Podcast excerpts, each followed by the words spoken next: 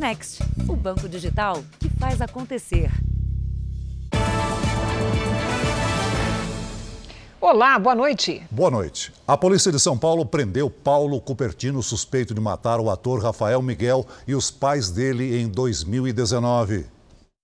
Após quase três anos foragido, Paulo Cupertino foi localizado num hotel em Interlagos, zona sul da cidade. A chegada de Cupertino à delegacia de homicídios foi tumultuada. Ao jornalismo da Record TV, Cupertino negou os crimes. Segundo o Ministério Público, ele assassinou a família de Rafael porque não aceitava o namoro da filha, Isabela, com o jovem. Além de Rafael, de 22 anos, o empresário matou a mãe e o pai do ator. Cupertino era o número um da lista de criminosos mais procurados da Polícia de São Paulo. A cobertura completa da prisão dele você acompanha ainda nesta edição. Não, filha. Foi quem? Não, a polícia vai saber quem é. Veja agora outros destaques do dia. Criminosos usam presente de aniversário para roubar senhas do cartão.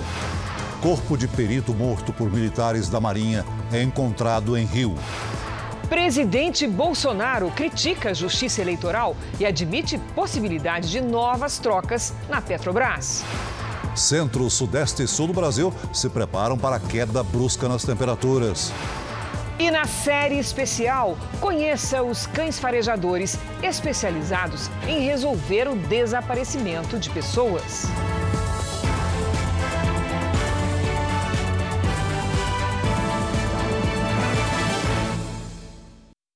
Oferecimento Bradesco Prime. Conecta você aos seus investimentos.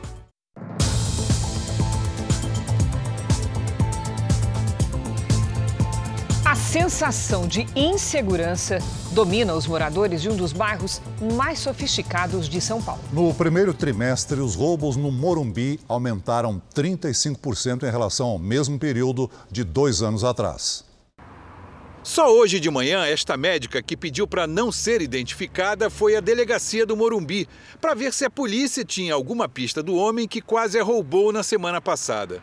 A tentativa de assalto foi aqui neste sinal, numa das mais movimentadas avenidas da Zona Sul de São Paulo. Eram 15 para as 8 da noite da última quinta-feira. A médica conta que tinha acabado de parar quando surgiu um homem, armado e a pé.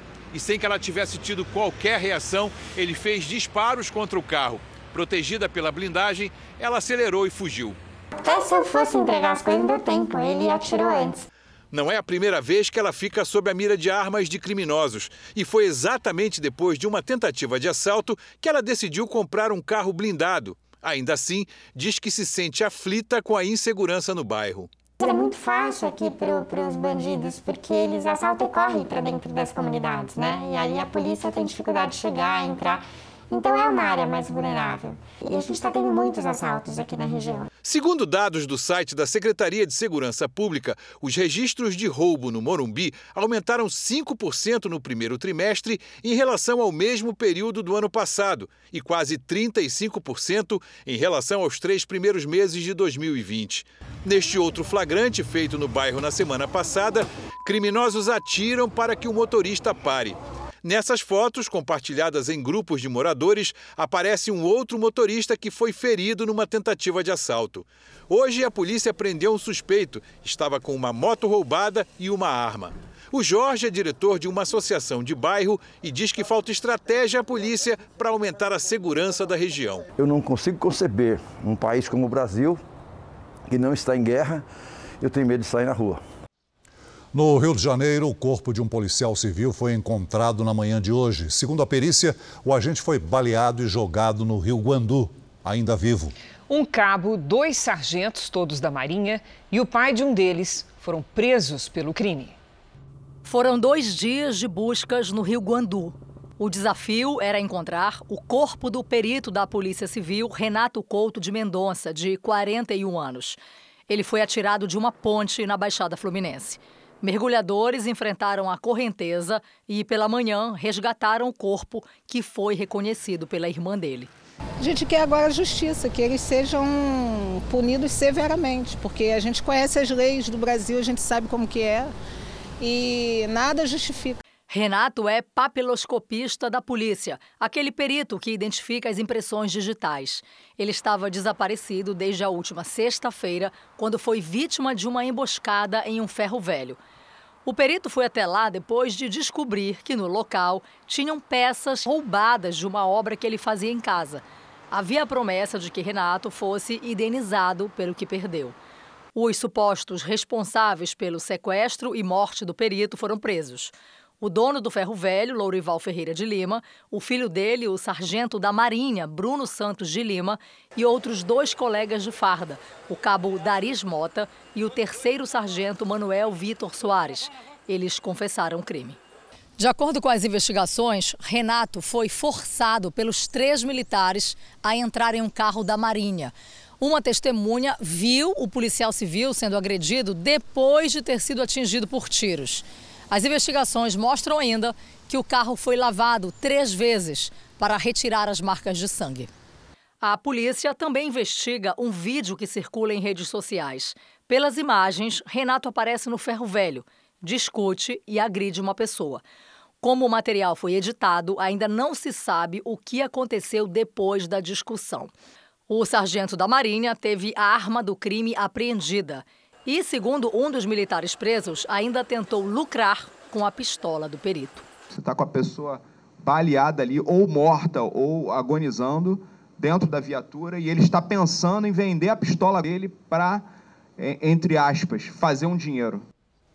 A Marinha se solidariza com a família do perito e abriu um inquérito policial militar para apurar o crime. Você vê agora imagens ao vivo do nosso helicóptero que sobrevoa a sede da Delegacia de Homicídios de São Paulo. A qualquer momento, o empresário Paulo Cupertino será transferido para o Instituto Médico Legal e depois será levado para uma delegacia da região central. Ele não deve prestar depoimento hoje. A cobertura completa do caso Paulo Cupertino ao longo desta edição do JR. Um médico ortopedista foi preso hoje no hospital onde trabalhava no Guarujá, litoral paulista. Ele é suspeito de facilitar o assassinato de um paciente executado dentro do hospital. Nós vamos ao vivo com a repórter Fernanda Burger, que tem as informações. Boa noite, Fernanda. Boa noite, Celso. O médico ortopedista Alexandre Pedroso foi preso hoje à tarde no hospital onde era funcionário e onde aconteceu esse crime no mês passado. De acordo com as investigações, ele teria facilitado a entrada dos assassinos na unidade. As câmeras do hospital gravaram tudo. O paciente está numa sala esperando para ter alta quando dois criminosos, usando capacetes para esconder o rosto, entram e atiram. A vítima estava internada porque tinha tinha levado um tiro. Segundo a polícia, o médico já era investigado por tráfico de drogas e por envolvimento com uma facção criminosa. Cris Celso. Obrigado, Fernanda. Uma quadrilha que roubava placas solares foi presa em Goiás. Segundo as investigações, os criminosos aliciavam motoristas de caminhões para simular o roubo de cargas. Parte da carga roubada estava escondida nesse depósito disfarçado de igreja em Rio Verde, a 230 quilômetros de Goiânia. A quadrilha mantinha pelo menos três endereços na capital e no interior do estado. Os equipamentos usados na instalação de energia solar eram recebidos pelo grupo e vendidos por empresários. São empresas registradas, são empresários comuns que compram essa carga porque é um valor bem mais baixo e revendem por preço praticamente igual para o valor de mercado. A pessoa que compra o destinatário final, a princípio, nem sabe se é uma mercadoria roubada. Os produtos encontrados pela polícia são relacionados a pelo menos oito roubos de placas solares em rodovias de São Paulo, Minas Gerais e Maranhão. Todos nos últimos dois meses. Para os donos, um prejuízo de cerca de 30 milhões de reais nove pessoas foram presas. De acordo com a polícia rodoviária, entre os presos estão caminhoneiros que levavam as cargas. Já vem sendo o, o, o modo de funcionar né, do, das quadrilhas. É muito mais fácil ali, mais dinâmico, eles cooptam o, o motorista para que ele entregue né, a, a, chave e simule ali que houve um roubo. A energia limpa e barata tem chamado a atenção dos consumidores e dos criminosos também A indústria tem investido em mecanismos de segurança dos painéis solares e até em seguro contra roubo dos equipamentos. No noticiário internacional, os Estados Unidos registraram nos últimos quatro dias pelo menos cinco tiroteios com 13 mortos. O ataque mais recente foi hoje, na Califórnia, e teve dois feridos. O mais mortal dos tiroteios foi na cidade de Buffalo, em Nova York, no sábado. Um jovem de 18 anos começou os disparos no estacionamento de um supermercado. Depois entrou no estabelecimento e continuou a atirar. Dez pessoas morreram e três ficaram feridas. As autoridades afirmam que se trata de um crime de ódio com motivação racial. O suspeito do tiroteio, identificado como Peyton Gendron, se entregou à polícia. Ele teria agido de forma premeditada. Em Milwaukee, no estado de Wisconsin, duas trocas de tiros a poucos quarteirões de distância deixaram 20 feridos. Houve muita correria foi na sexta-feira, após um jogo da NBA, a principal liga profissional de basquete da América do Norte. Dez pessoas foram detidas, mas ainda não se sabe se os casos estão relacionados. Ontem, um outro tiroteio na cidade de Houston, no Texas, deixou dois mortos e três feridos em uma feira. Segundo testemunhas, os disparos ocorreram após uma discussão. Duas pessoas foram detidas. Também no domingo, uma pessoa morreu e cinco foram baleadas em uma igreja da cidade de Laguna Woods, na Califórnia. Um suspeito foi detido. A motivação do crime ainda é investigada. Além desses quatro tiroteios, hoje um novo aconteceu na Califórnia, em um supermercado. Os policiais recuperaram uma arma que pode ter sido usada no incidente. Desta vez, ninguém morreu. Pelo menos três pessoas ficaram feridas. Nós voltamos a falar da prisão do empresário Paulo Cupertino em São Paulo. A repórter Adriana Perrone acompanha a transferência dele para o Instituto Médico Legal. Boa noite, Adriana. Olá, boa noite. Cris Celso, com a prisão, o inquérito aberto pela Polícia Civil está concluído. Ao chegar aqui ao prédio do Departamento de Homicídios e Proteção à Pessoa no início da noite, Paulo Cupertino foi levado para a divisão de capturas. A expectativa é que logo mais ele seja levado para o Instituto Médico Legal, onde passará por exame de corpo de delito. Amanhã, o suspeito será ouvido e ficará à disposição da Justiça. Se condenado, ele poderá pegar uma pena de mais de 22 anos anos de prisão por cada morte. Paulo Cupertino deve responder por triplo homicídio duplamente qualificado, por motivo fútil e recurso que impossibilitou a defesa das vítimas. Cris, Celso. Obrigada, Adriana. Você vai ver a seguir: Mutirão pelo Emprego oferece milhares de vagas em oito capitais. E na série especial, os cães de faro aguçado ajudam a polícia a encontrar pessoas desaparecidas.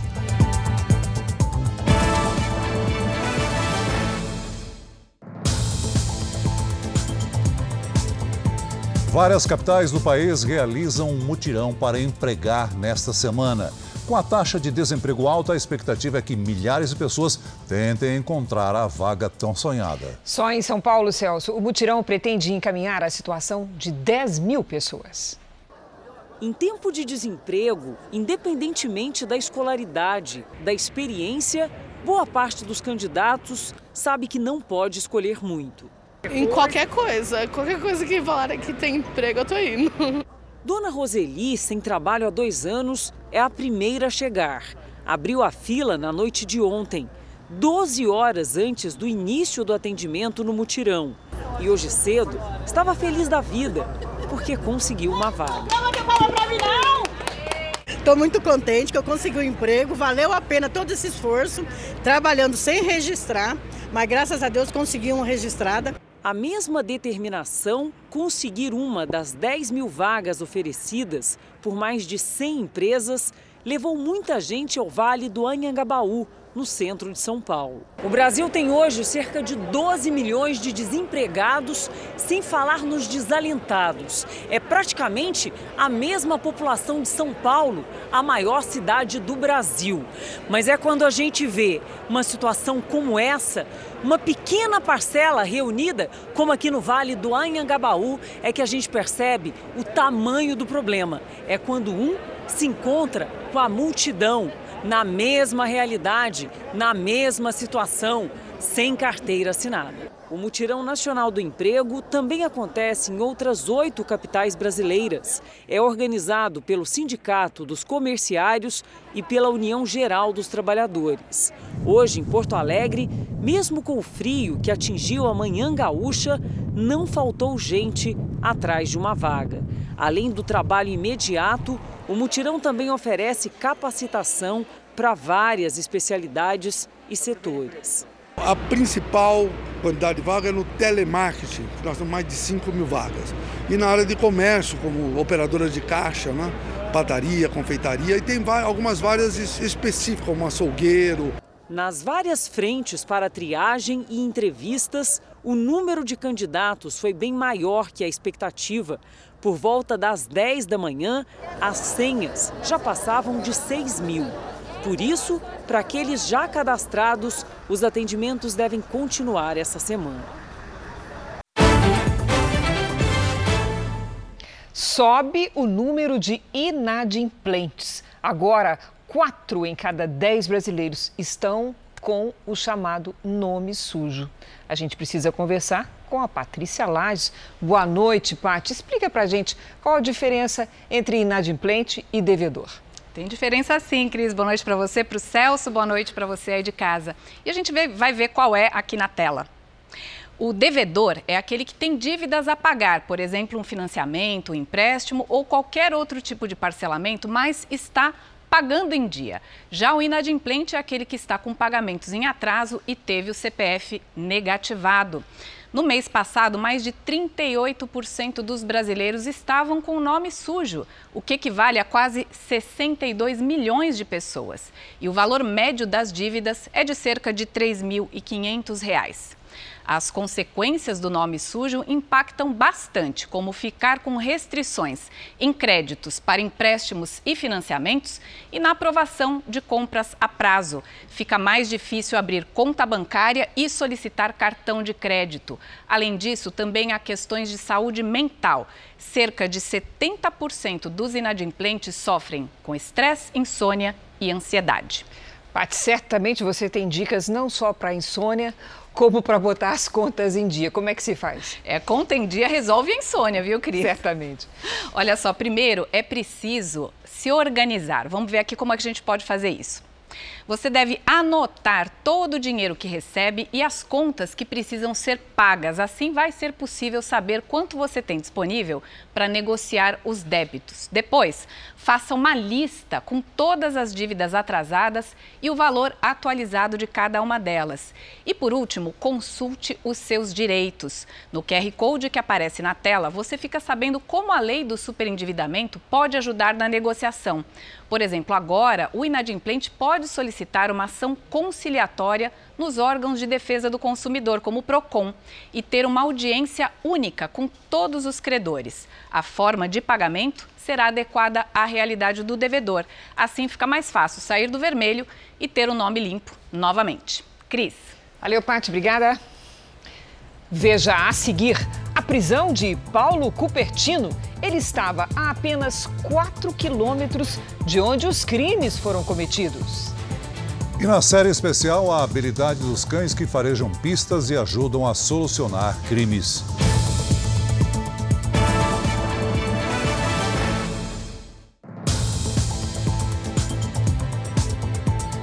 O Tribunal de Justiça do Rio de Janeiro arquivou a denúncia contra o senador Flávio Bolsonaro sobre um suposto esquema de movimentação financeira ilegal na época em que ele foi deputado estadual. A decisão teve votação unânime e acompanhou a manifestação do Ministério Público, que pediu a suspensão da ação criminal depois que provas foram invalidadas pelo Superior Tribunal de Justiça. O Ministério Público ainda pode reabrir a investigação a partir de um relatório do Conselho de Controle de Atividades Financeiras, que permanece válido. O advogado do senador, Frederico Wassef, disse que toda a denúncia era baseada em material que foi desqualificado. Segundo o Wassef, o Ministério Público não tem mais em que se basear na denúncia. O número de transações com o cartão de aproximação aumentou sete vezes em comparação com o ano passado. Uma função que ajuda o consumidor, mas também vira um prato cheio nas mãos dos criminosos. Essa mulher que aparece nas imagens é suspeita de aplicar o golpe. Ela foi flagrada pelas câmeras de monitoramento fazendo compras em um mercado em Canoas, na região metropolitana de Porto Alegre. Na hora de pagar, ela usa um cartão por aproximação que não seria o dela. Quem recebe as faturas é a Gislaine, proprietária do cartão. Ela perdeu o documento há cerca de uma semana. Quando eu cheguei no serviço, que eu fui ver as mensagens no meu celular foi gasto tanto no débito, gasto tanto. Daí que eu fui procurar o meu cartão na sacola, não estava mais. No Brasil, o número de transações feitas por aproximação aumentou sete vezes em relação ao mesmo período do ano passado. Apesar da praticidade, é preciso cuidado redobrado, já que qualquer pessoa pode utilizar o cartão sem autorização e sem a necessidade de digitar a senha. Outras formas para tentar evitar esse tipo de golpe é ativar as notificações automáticas, conferir o valor cobrado no momento do pagamento e bloquear imediatamente o cartão em caso de perda ou roubo cuidar onde armazena, de que forma, cuidar até com o cartão de crédito no celular, né? Colocar sempre um reconhecimento facial. Em Belo Horizonte, a Polícia Civil investiga a queda de um bebê durante o trabalho de parto que ocorreu na recepção de uma maternidade. A recém-nascida teve traumatismo craniano e passou por uma cirurgia. A bebê de apenas 10 dias já tem uma cicatriz para o resto da vida. A recém-nascida levou 11 pontos na cabeça. A mãe conta que chegou à maternidade já sentindo as dores das contrações. Minutos depois, ela foi orientada a ir para o quarto, mas ao se levantar, ainda na recepção, a menininha nasceu, caiu no chão. Ela teve traumatismo craniano e passou por uma cirurgia. Eu só lembro da minha bolsa estourando e ela indo junto, aquela dor forte, insuportável, e sem ao menos eu fazer força, ela indo. E lembro dela, felizmente, no chão, né, chorando. O parto seria no Hospital Sofia Feldman, que só atende pelo SUS e tem a maior maternidade de Minas Gerais. Cerca de 900 partos são realizados aqui por mês. A criança vai ter que voltar ao hospital outras vezes para fazer exames que vão revelar se o bebê vai ou não ficar com sequelas por causa da queda. Os pais da menina acusam a maternidade de negligência. Em nota, o hospital alega que segue o protocolo do Ministério da Saúde, que estabelece uma classificação de risco feita pela enfermagem. Paciente com etiqueta verde pode esperar duas horas para ser atendida. Amarelo, uma hora. Laranja, 15 minutos. Se for a cor vermelha, não pode aguardar porque o caso é urgente. Josiane, a mãe do bebê, estava com a pulseira verde. Para a maternidade, a evolução rápida no quadro da gestante foi uma fatalidade. Uma mulher que inicia um trabalho de parto, ela não vai ter essa criança em 30, 40 minutos. Isso é extremamente raro. E nesse caso é mais excepcional ainda por causa da velocidade com que essa criança nasceu, que não é o mais comum.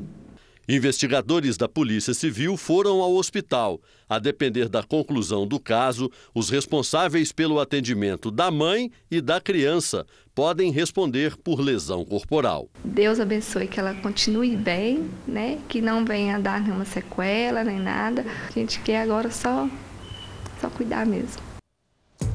O Jornal da Record faz uma pausa de 30 segundos. E na volta você vai ver: Paulo Cupertino é preso em São Paulo depois de quase três anos foragido.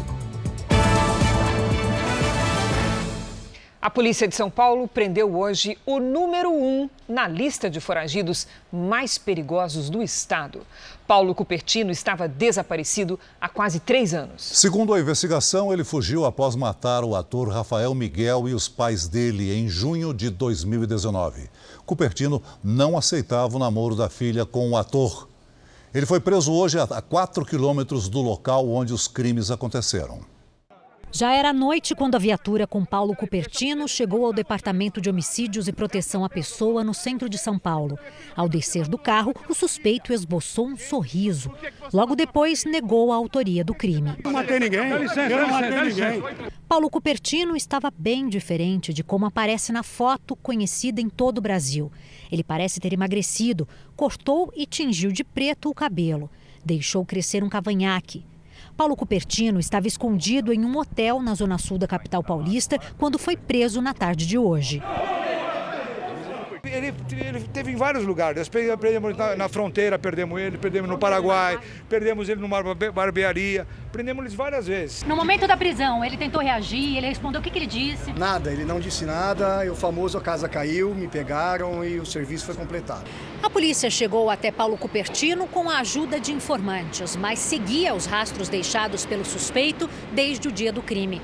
O hotel foi monitorado por 10 dias. A suspeita é de que Paulo Cupertino, nos últimos tempos, tenha sido ajudado por amigos ligados a um desmanche de automóveis. Ele foi por amigos. Amigo desmanche de carro aí. Desmanche de carro aí também que, que está na nossa o mira. Inquérito, o inquérito já está finalizado. Estamos cumprindo o um mandado de prisão contra ele e agora está à disposição da justiça para responder pelos seus crimes. Paulo Cupertino passou quase três anos foragido. Nesse período, mudou de nome, aparência e, para ficar longe da justiça, chegou a sair do país. Paulo Cupertino não aceitava o namoro da filha. O Ministério Público diz que, para acabar com o relacionamento, ele disparou 13 tiros Sete atingiram o ator Rafael Miguel, de 22 anos de idade, e os outros mataram os pais dele, Miriam e João Aloísio, em junho de 2019.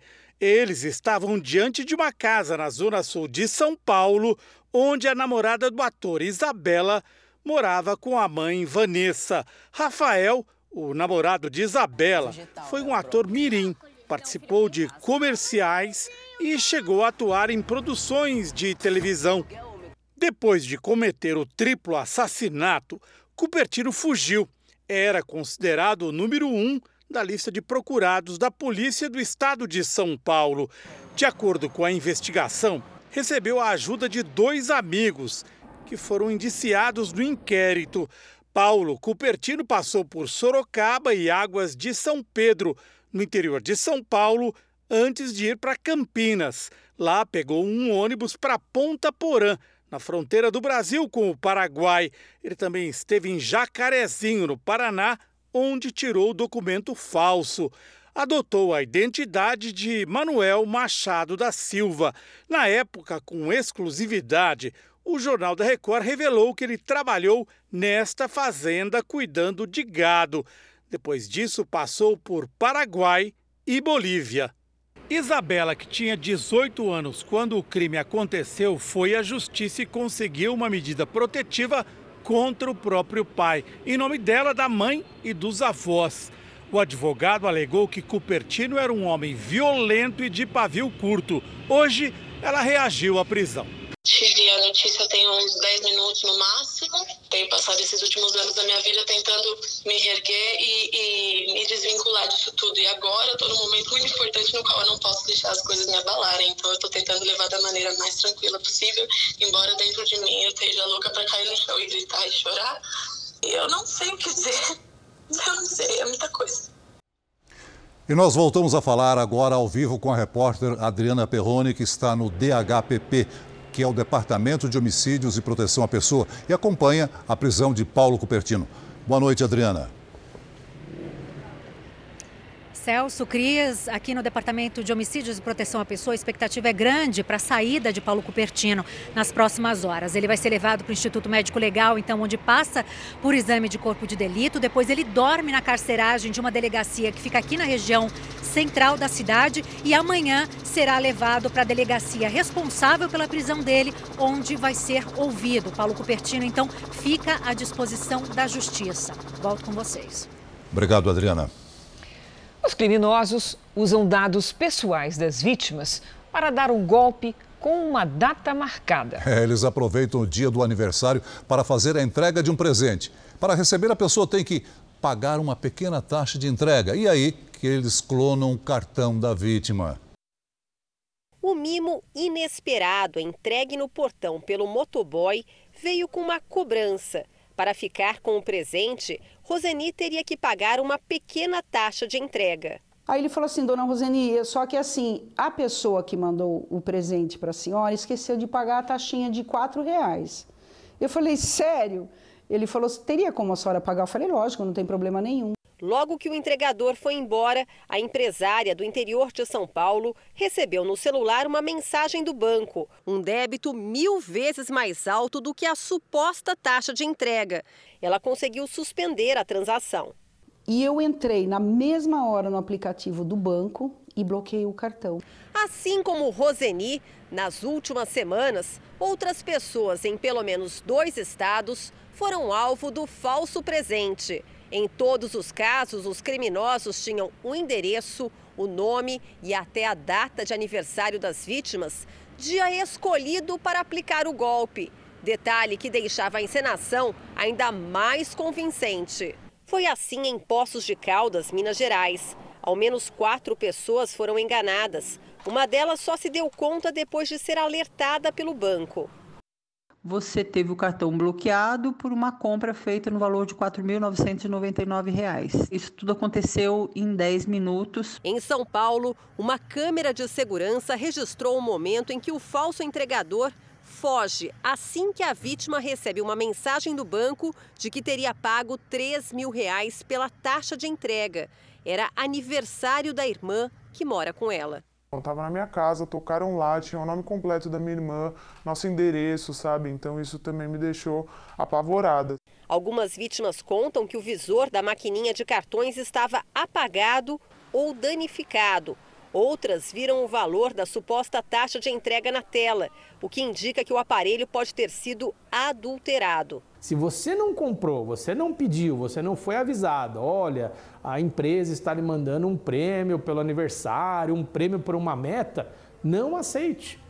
Há poucos dias do prazo final para que PSDB, MDB e Cidadania apresentem uma chapa única nas eleições presidenciais, a disputa entre a senadora Simone Tebet, do MDB, e o ex-governador de São Paulo, do PSDB, João Dória, gerou um racha entre as lideranças partidárias.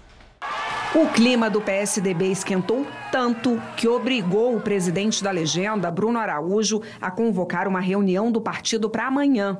No sábado, o ex-governador João Dória, escolhido dos tucanos como pré-candidato à presidência, mandou uma carta ao presidente do partido exigindo que a decisão das prévias seja respeitada. Dória ainda acusou a cúpula do partido de estar tentando dar um golpe e reafirmou que não vai desistir de disputar as eleições. O ex-presidente Fernando Henrique Cardoso apoia João Dória e, pelas redes sociais, pediu que as prévias sejam respeitadas. Para o presidente do PSDB, Dória usou um tom elevado e desnecessário. Na reunião de amanhã, Bruno Araújo espera ter apoio suficiente para minar de vez a candidatura de João Dória e anunciar apoio a Simone Tebet, do MDB. O advogado do ex-governador não descarta recorrer à justiça se o resultado das prévias não for respeitado decidiram aí é, mais de 17 mil filiados pelo nome de João Dória. Diante disso, cabe ao, à Executiva Nacional convocar a Convenção Nacional apenas para homologar esse resultado. Então, esse resultado democraticamente escolhido pelo partido, ele precisa ser respeitado pela Executiva Nacional. O anúncio de um nome único para concorrer à presidência que represente o PSDB, MDB e Cidadania está marcado para esta quarta-feira. Na semana passada, estes partidos definiram que o nome que vai encabeçar a chapa será o que tiver a menor rejeição dos eleitores, o que dá vantagem a Tebet.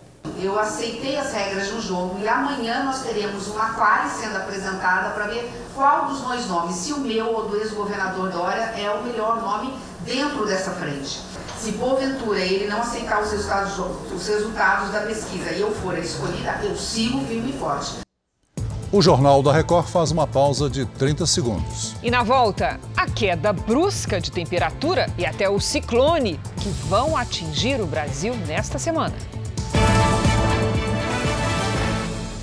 Em um evento em São Paulo, o presidente Jair Bolsonaro fez novas críticas a ministros do Supremo e à Justiça Eleitoral. Ele também voltou a cobrar que a Petrobras reduza o preço dos combustíveis e não descarta novas trocas na empresa. O presidente Jair Bolsonaro participou da feira que representa o setor brasileiro de supermercados em São Paulo. Rebateu eleitores que pedem a volta da ditadura. Liberdade de expressão. Um dia falaram para mim: Olha, e quem levanta uma faixinha de AI-5?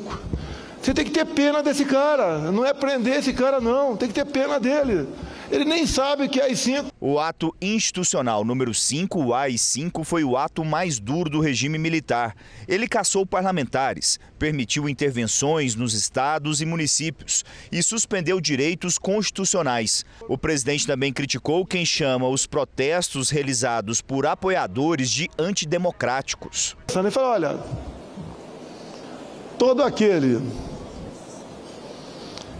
que vê nas que viu nas manifestações de rua de 7 de setembro ou 1 de maio como sendo manifestações contra a democracia, atos antidemocráticos, para mim essa pessoa é um psicopata ou imbecil. E rebateu especulações de que pode ser preso se não for reeleito. Por Deus que está no céu, eu nunca serei preso.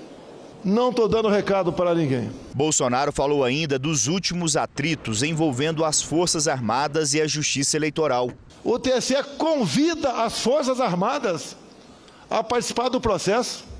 As Forças Armadas levantam mais de 600 vulnerabilidades. Dá para vocês entenderem? 600 vulnerabilidades. Apresenta sugestões. Não vale as sugestões. Não vale. A semana passada foi marcada por fortes declarações do ministro Edson Fachin, presidente do Tribunal Superior Eleitoral, no sentido de defender o processo eleitoral. Em uma delas, Fachin afirmou que as eleições são realizadas por forças desarmadas. A relação com a Justiça Eleitoral é, segundo fontes aqui do Palácio do Planalto, um dos motivos da irritação do presidente Jair Bolsonaro neste início de semana. Outro assunto que tem tirado ele do sério é a Petrobras. Bolsonaro deixou mais uma vez claro claro que espera que a empresa reduza o lucro para contribuir com a diminuição do preço dos combustíveis. Segundo o presidente, a estatal opera com uma margem de lucro de cerca de 30%, enquanto as outras companhias reduziram para 15%. Nos bastidores, a informação é de que, caso isso não ocorra, devem ser feitas novas mudanças no comando da Petrobras. Todos têm que ter consciência apertar o cinto, salvar o Brasil, como as petrolíferas do mundo todo tiveram, diminuiu sua margem de lucro, exceto a Petrobras Futebol Clube. E daí já é obrigado a mexer as peças no tabuleiro. Dói mandar alguém embora, ou quando alguém pede para ir embora, dói. Não é fácil. Mas as coisas acontecem, nós temos que mudar. Um temporal com granizo surpreendeu os cariocas nesta segunda-feira. Vamos ao vivo ao Rio de Janeiro. Quem tem as informações é Pedro Paulo Filho. Boa noite, Pedro Paulo. Como é que está a situação nesse momento? Olha, Cris, agora está chovendo, mais fraco em alguns bairros. Uma boa noite para você, boa noite a todos. Mais cedo, a cidade entrou em alerta por causa de um temporal no início da tarde. Duas pistas da Ponte Rio-Niterói foram interditadas. A chuva de granizo caiu em diferentes pontos da cidade e cobriu de gelo o gramado dos estádios do Maracanã e do Vasco da Gama, em São Januário. Bom, apesar desse temporal, a Defesa Civil não registrou ocorrências mais graves. Crise, Celso. Obrigada, Pedro Paulo. E a gente segue com a previsão do tempo para saber se a esperada neve vai mesmo chegar ao sul do país. Hoje a gente conversa com a Mariana Bispo. E aí, Mari, boa noite. Vamos nos preparar para frio forte, né? Frio intenso. Cris, boa noite para você, Celso, a todos que nos acompanham. Para a alegria dos turistas, a grande chance de neve amanhã nas serras gaúcha e catarinense. O sul do Brasil já está sob influência da massa de ar frio que se formou no Polo Sul e avança pelo continente, derrubando então as temperaturas. No início da noite, um ciclone subtropical se formou no oceano, na altura do Rio Grande do Sul. Os ventos podem passar de 120 km por hora. É força semelhante à de um furacão. O mar ficará bem agitado, com ondas de até 2 metros meio. Nas serras gaúcha e catarinense, a temperatura será de menos 2 graus, com sensação térmica de menos 7.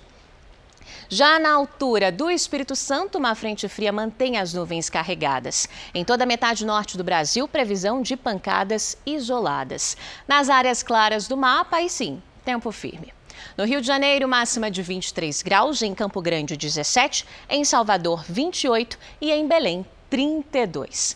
Na capital paulista, terça-feira terá mínima de 7 e máxima de 19 graus. Na quarta-feira vai esfriar ainda mais, mínima de 6, máxima de 15 graus. Vamos ao tempo delivery para o Gilberto de Indaiatuba interior de São Paulo. Olá, Gilberto. Aí na sua cidade, nada de chuva amanhã. O destaque vai ser mesmo o frio. Máxima de 19 graus e mínima de 10 graus. Na quarta-feira, tem risco de ventania. A Marina e o Alexandre querem saber a previsão para Tubarão, Santa Catarina. Perfeito, obrigada pela participação. Muito cuidado por aí, porque há risco de temporal, ventania acima dos 100 km por hora e ressaca no mar, máximas entre 16 e 17 graus. Participe também do nosso Tempo Delivery pelas redes sociais. Mande sua mensagem com a hashtag você no JR. Boa semana para vocês, para vocês também. Valeu, Mari. Até amanhã, Mari. Um alto funcionário das Forças Armadas do Iêmen, na Península Arábica, sobreviveu a um ataque com carro-bomba. Uma câmera de segurança registrou o momento da explosão. O estrondo foi ouvido a quilômetros de distância. O comboio do general Ali Saleh Hassan foi atingido enquanto passava por uma estrada. Ninguém se feriu e nenhum grupo reivindicou a autoria do atentado. Vamos a uma pausa de 30 segundos. E na sequência você vai ver a transferência de Paulo Cupertino, autor dos disparos que mataram o ator Rafael e os pais dele.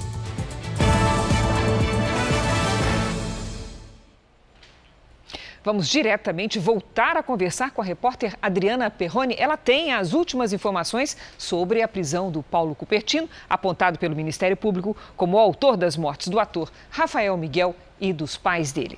Adriana, suas informações, por favor. Cria Celso, Paulo Cupertino deixou aqui o prédio do Departamento de Homicídios e Proteção à Pessoa há pouquíssimos minutos e já chegou ao Instituto Médico Legal, que fica aqui na região central, onde vai passar por exame de corpo de delito. Com a conclusão, então, do inquérito policial, Paulo Cupertino ficará à disposição da Justiça e deve responder por triplo homicídio duplamente qualificado por motivo fútil e uso de recurso que impediu a defesa das vítimas. Então, após o exame de corpo de delito, ele vai dormir na carceragem de uma delegacia também aqui na região central e amanhã vai ser ouvido na delegacia responsável pela prisão dele. Celso, Cris. Obrigada, Adriana. Na nossa série especial dessa semana, você vai conhecer o trabalho de cães extraordinários. Cachorros profissionais que ajudam homens e mulheres em terapias, em diagnósticos de doença e, como você vai ver no primeiro episódio, até achar pessoas desaparecidas.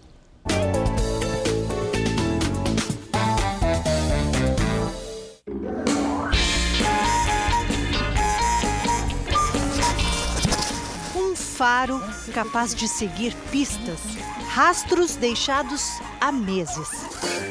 Cachorros que ajudam a solucionar casos complicados em conjunto com a polícia e peritos particulares. O superpoder desses cachorros está mesmo aqui, no focinho. Enquanto o ser humano tem 5 milhões de células olfativas, muitos cães têm cerca de 150 milhões. Já um cão da raça pastor alemão pode ter 220 milhões. Mas essa raça aqui tem mais de 300 milhões de células para detectar cheiros. É o Bloodhound. Além do super focinho, a raça tem uma anatomia perfeita para farejar.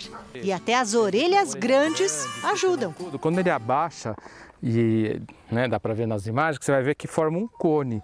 E é tudo para o odor ficar preso em volta do nariz dele e entrar no nariz.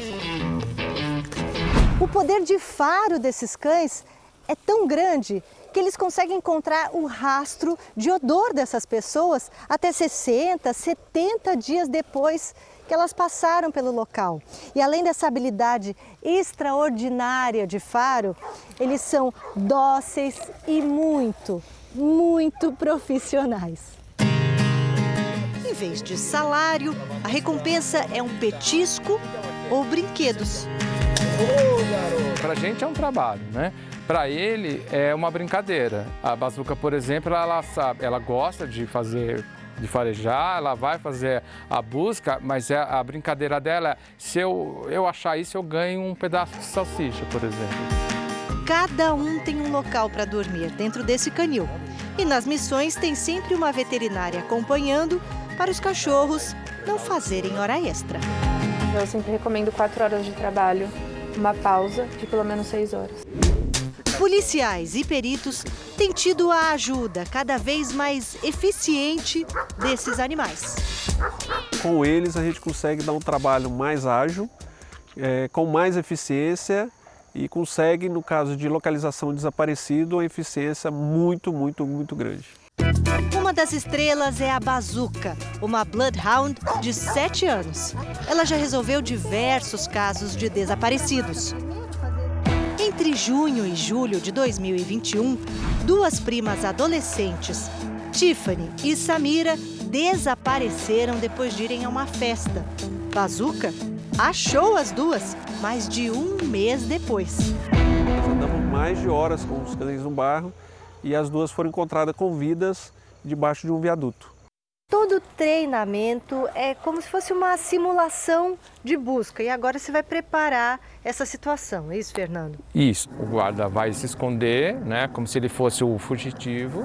O Santos, antes dele ir para lá, o Santos vai recolher o odor dele e para a gente depois apresentar para o cachorro. Para tentar dificultar, o guarda entra num carro que está num local distante de onde os cachorros ficam. Só desapareceu, a pessoa não está aqui. Então a gente pode pegar uma peça de uso pessoal dessa pessoa que desapareceu como, como fonte de odor. Um outro caso em que Bazuca e seu parceiro Asterix trabalharam ficou bastante conhecido. O desaparecimento de Vitória Gabriele em 2018. A menina, na época com 12 anos, saiu de casa para andar de patins em Araçariguama, interior de São Paulo, e não foi mais vista. Oito dias depois, o corpo foi encontrado numa mata. Mas ainda era preciso confirmar se os suspeitos haviam estado com a menina. Foi aí que os cães entraram em ação. Eles trabalharam na identificação dos suspeitos que cometeram os crimes. O faro dos cachorros confirmou a suspeita da polícia. Então a gente foi na casa do suspeito para verificar se tinha odor da menina Vitória. A bazuca verificou se no local onde ela estava andando de patins tinha odor do suspeito. A gente já contou uns 15 minutos já desde que o Claudenir sumiu. E agora, o que, que vai ser feito, Fernando? Então, agora a gente vai preparar a bazuca. Vamos trabalhar, bazuca? Ó, ó, ó. Vamos trabalhar, Bazuca? Bazuca só começa a trabalhar quando o Fernando coloca o colete nela. É um sinal que o instrutor dá para o farejador. Vamos trabalhar. Ela avalia, redireciona e não demora muito tempo.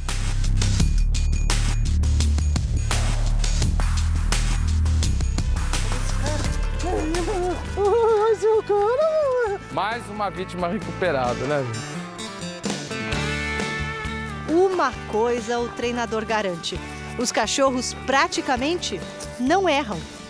O cachorro, se for treinado adequadamente, é acima de 90%. Amigos antigos dos homens, hoje os cães podem ser muito mais.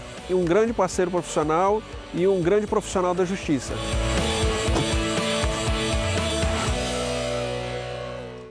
Essa edição termina aqui. Novas informações sobre a prisão de Paulo Cupertino à meia-noite e meia no Jornal da Record e amanhã no Fala Brasil. Fique agora com Reis. E logo em seguida você assiste a Jesus, a série. A gente se vê amanhã. Até lá. Boa noite.